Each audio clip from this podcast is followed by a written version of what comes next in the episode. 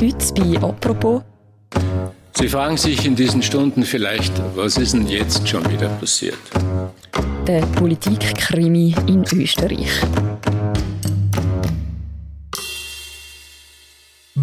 Vor wenigen Tagen ist der österreichische Kanzler Sebastian Kurz zurückgetreten. Es ist um Betrug gegangen, es ist um gefälschte Umfragen gegangen, um Korruption, um Vetterli-Wirtschaft. Wie stark beschädigt diese Affäre Kurz das Vertrauen der Österreicherinnen und Österreicher in ihre Politik? Und wieso folgt in unserem Nachbarland eigentlich ein Politskandal auf den nächsten?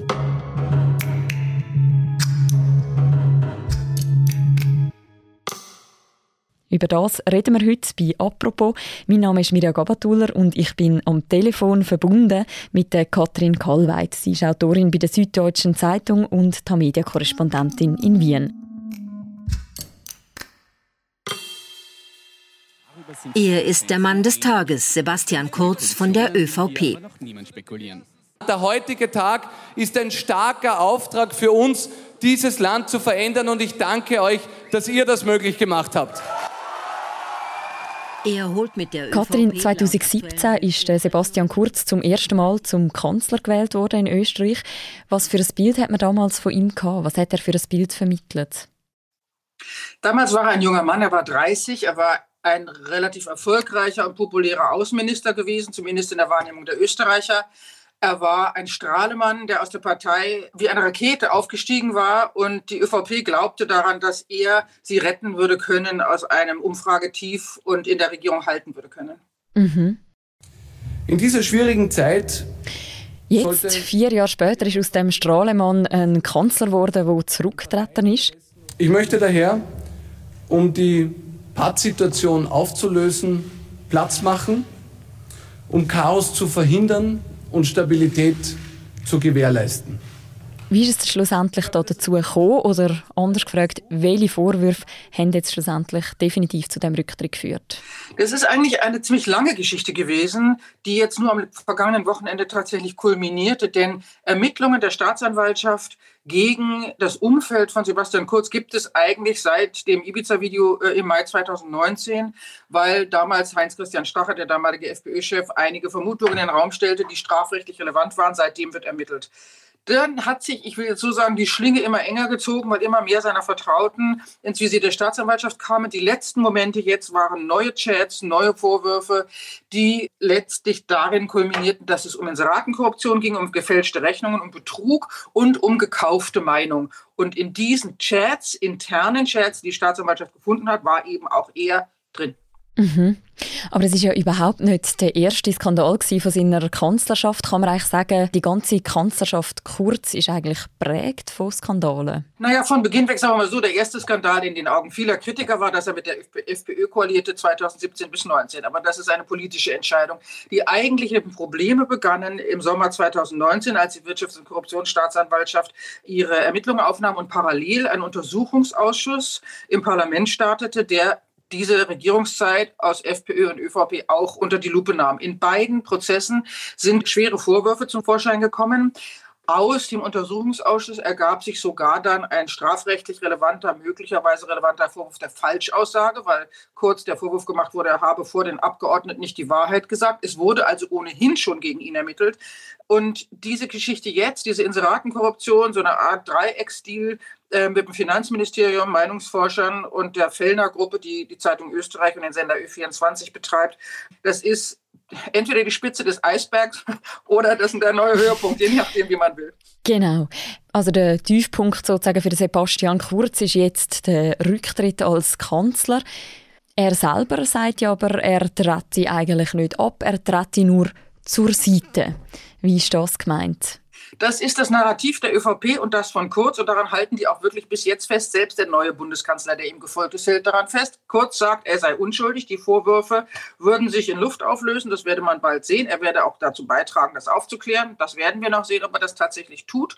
Und weil die ja nicht richtig seien, diese Vorwürfe, werde er auch nur quasi, das ist die Geschichte, die die ÖVP streut, zeitweilig ähm, zur Seite treten und ÖVP-Chef bleiben. Und jetzt ist er auch noch seit gestern Abend Fraktionschef, also Clubobmann, also in dieser Doppelfunktion. Und er hat dem bisherigen Außenminister Alexander Schallenberg, der ein großer Fan von ihm ist und das auch in seinem Antrittsstatement deutlich machte, dass er im Grunde nur für Sebastian Kurz jetzt mal kurz eintritt, ähm, hat er sozusagen den Vortritt gelassen, bis er wiederkommt. Das ist ja schon erstaunlich, dass ihm seine Partei, die ÖVP, in dieser Situation so dermaßen den Rücken stärkt. Wieso ist das so? Also zum einen, glaube ich, ist die Partei letztlich hinter den Kulissen in kompletter Panik. Die haben das Gefühl, da wird noch einiges kommen. Das ist ja auch das, nicht das Ende der Ermittlungen. Sie geraten alle in ein immer schlechteres Licht, weil sie diesen Mann und seinen Kreis haben machen lassen, weil es keine Checks und Balances mehr gab, weil Kurz im Grunde diese Partei schon seit langem auf sich zugeschnitten hat. Er hat alle Machtbefugnisse und die Ministerpräsidenten, die früher sehr stark waren, haben über die letzten Jahre eigentlich sozusagen ihm alles übergeben, wofür sie mitverantwortlich hätten sein können. Und jetzt ähm, haben sie das Gefühl, entweder sie gehen mit ihm unter oder sie retten sich mit ihm. Also für seine Partei, die ÖVP, rettet Sebastian Kurz ja durch seinen Wechsel ins Parlament sozusagen das Kanzleramt, oder? Kann man das so sagen? Genau, sie retten das Kanzleramt und sie retten die Koalition, weil die Grünen gesagt haben, ihr kleinerer Koalitionspartner, wenn Kurz nicht weg ist, machen wir nicht weiter. Die Grünen sagen, es ist jetzt alles soweit in Ordnung, die Koalition kann weiter regieren und im Kurz hat jetzt mit seiner Machtbasis in der Partei, seinen, stellt seinen, seinen ganzen Buddies sozusagen im Parlament und im Kabinett eigentlich eine gute Position. Das ist natürlich ein Imageverlust, das muss man eindeutig sagen. Also er führt ja seine politische Karriere weiter als Clubobmann im Parlament, das ist genau. sozusagen vergleichbar mit einem Fraktionschef in der Schweiz. Wer ist denn sein Nachfolger im Kanzleramt, der Alexander Schallenberg? Alexander Schallenberg ist Berufsdiplomat, kommt aus einer äh, alten adligen Familie, hat selber in zahlreichen Ländern als Diplomat gearbeitet, aber auch in strategischen Posten im Außenministerium und ist quasi mit Kurz aufgestiegen. Also Kurz, er war bei früheren Außenministern Pressesprecher und ist dann bei Kurz in eine Strategie- und Europaabteilung aufgestiegen. Kurz war sein Chef er ist zuletzt in die ÖVP eingetreten. Er hat sich in der gesamten Flüchtlingspolitik, in der Europapolitik immer hinter Kurz gestellt. Er ist ein Kurzist ähm, und hat auch gestern gesagt, er werde sich engstens mit Kurz absprechen und er sei der festen Überzeugung, dass an den ganzen Vorwürfen gegen Kurz nichts dran ist. Also er hat sich im Grunde mit ihm ins Bett gelegt, äh, während er in den Kanzleramtsstuhl ein, äh, sich hinsetzte. Es ist ja jetzt das Bild entstanden, dass der Sebastian Kurz sozusagen als Schattenkanzler weiterhin alle Fäden in der Hand haltet, politisch. Wenn ich ihn jetzt so zulasse, dann habe ich schon das Gefühl, da ist schon etwas dran, oder? Da ist was dran. Die Frage ist, wie lange das so gut geht. Denn entweder Scheinberg emanzipiert sich, was ihm zu wünschen wäre, oder die Partei entzieht Kurz sukzessive das Vertrauen, weil immer mehr rauskommt. Oder die ganze Machtbasis bröckelt, weil in den Ländern der Widerstand zu groß wird. Das alles ist möglich. Also es gibt auch Leute, die sagen, die ÖVP hält das noch bis zur nächsten Wahl 2024 super durch und dann kommt kurz wieder. Aber aus den Ländern hört man schon von den Ministerpräsidenten, entweder das kann bis zu einem Parteiausschluss führen oder äh, mit den Vorwürfen, bis die nicht aufgeklärt sind, kommt er nicht zurück. Und es wird ja weiter gegen seine ganzen Vertrauten ermittelt. Selbst solange er jetzt Immunität im Parlament hat, das ist natürlich ein, nützlicher, ein nützliches Beiprodukt sozusagen seines Wechsels, solange wird er gegen seine ganzen Mitarbeiter ermittelt. Und da er mit denen in Chatprotokollen äh, unterwegs war, um die es jetzt geht, wird man zum Schluss auch über seine Mitarbeiter an ihn rankommen. Denke. Aber eben das System an Vertrauten, das er sich aufgebaut hat und auch seine Art von der Amtsführung, das wird wahrscheinlich die österreichische Politik noch länger beschäftigen, egal was aus ihm als Person wird, oder? Naja, das beschäftigt alle, weil alle mitbeschädigt sind. Ähm, die SPÖ, die nicht stark genug war, die letzten Jahre einen, einen Kontrapunkt dagegen zu setzen, die Grünen, die beschädigt sind, weil sie mit einem solchen Kanzler weiter in der Regierung sind. Das müssen sie natürlich auch weiter rechtfertigen. Die ÖVP, die im Grunde ich nenne das immer so eine Trumpismus-Geschichte. Die haben sich letztlich hinter einem Parteichef versammelt, dem die Partei egal war, äh, sondern der im Wesentlichen vor allem ins Kanzleramt wollte und Macht wollte und haben dabei sich selber an einen Gedanken verkauft, der möglich, von dem sie profitierten, der aber jetzt im Nachhinein schwer aufrechtzuerhalten ist. Also da muss es eine, eine ja, Säuberung ist ein schreckliches Wort, aber da muss es eine Schälkur geben, um, mhm. um sozusagen sich, um, um so Hülle um Hülle wieder zurückzufinden zu einer Volkspartei altneuen Typs. Man muss ja nicht altbacken sein, aber man muss auch diese Methoden nicht mehr anwenden. Stichwort Volkspartei. Wie reagiert eigentlich die Bevölkerung auf seinen Rücktritt? Ist da so etwas da wie Erleichterung oder ist er nach wie vor sehr beliebt bei der Wählerschaft?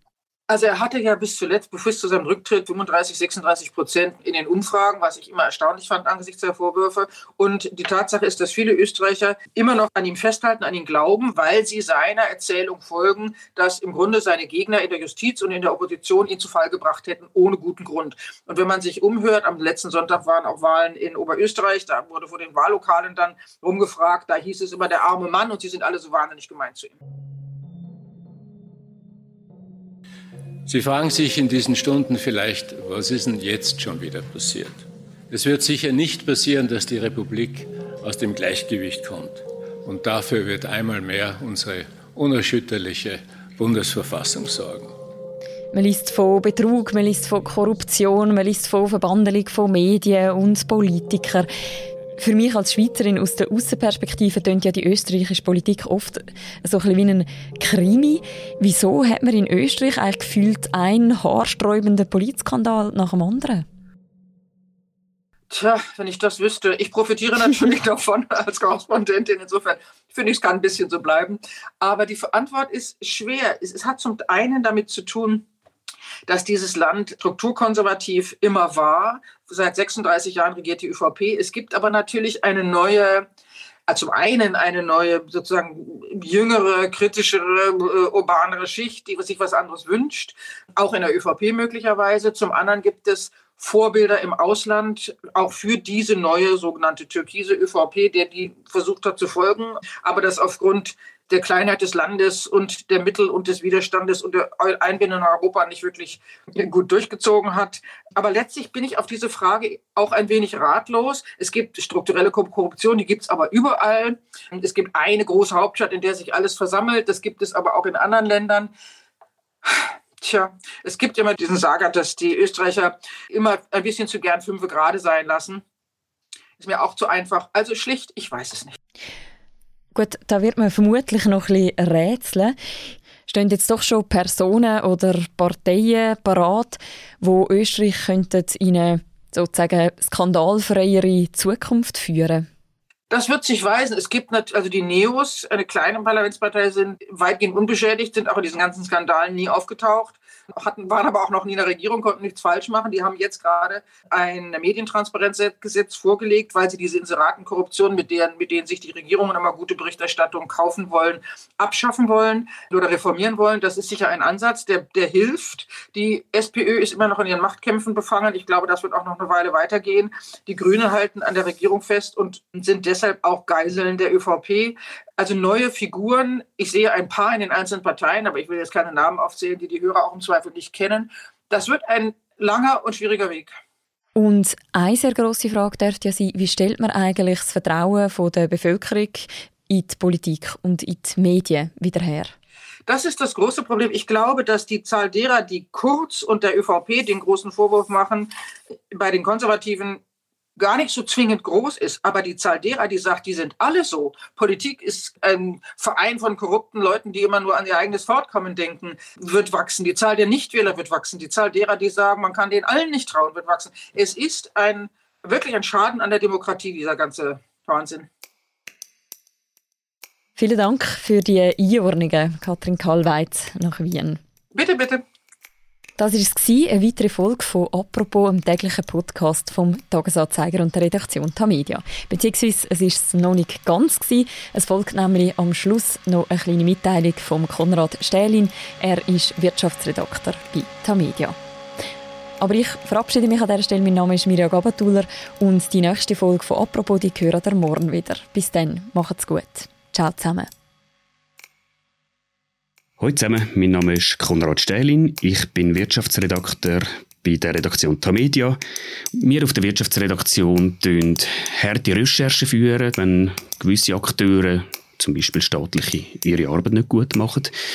Wir bieten aber auch Hintergründe bieten zu komplexen Themen und wir bieten auch Nachrichten kuratieren, heisst das Wichtige von Unwichtigem filtern, damit ihr in einer immer komplexeren Welt den Durchblick nicht verliert. Das Ganze ist nicht gratis. Und aus dem Grund würde ich mich extrem freuen, wenn ihr uns mit einem Abo würdet unterstützen Alle Informationen dazu findet ihr auf tagiabo.ch.